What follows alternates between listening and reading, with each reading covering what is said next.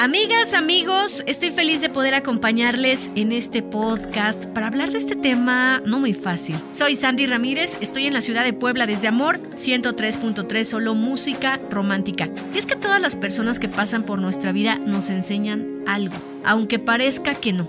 Y bueno, sé que en las relaciones de pareja es complicado y también incómodo aceptar nuestros errores.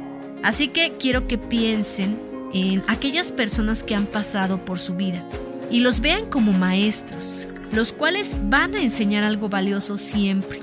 Y es que cuando estés dispuesta o dispuesto a reconocer en lo que te has equivocado, esas partes de ti que te niegas a ver, pero que esa persona pudo descubrir, claro que será algo que te dé mucha idea de cómo mejorar tu persona.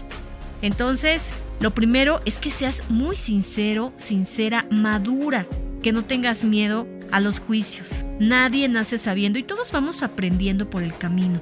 Sé que no todo fue felicidad, pero tampoco todo fue en vano. Hoy sabes lo que no sabías. Y si tienes la capacidad de aceptar que también tuviste parte de la culpa de que las cosas no funcionaran, ya estás del otro lado. Vas a poder mejorar en tu siguiente relación de pareja y dejar de negar lo evidente en ti. No tengas miedo y acepta las cosas como lo que fue, sin exagerar, sin victimizarte y no nada más echándole la culpa al otro de que te hizo daño. Piensa en que quizá tú también le hiciste daño.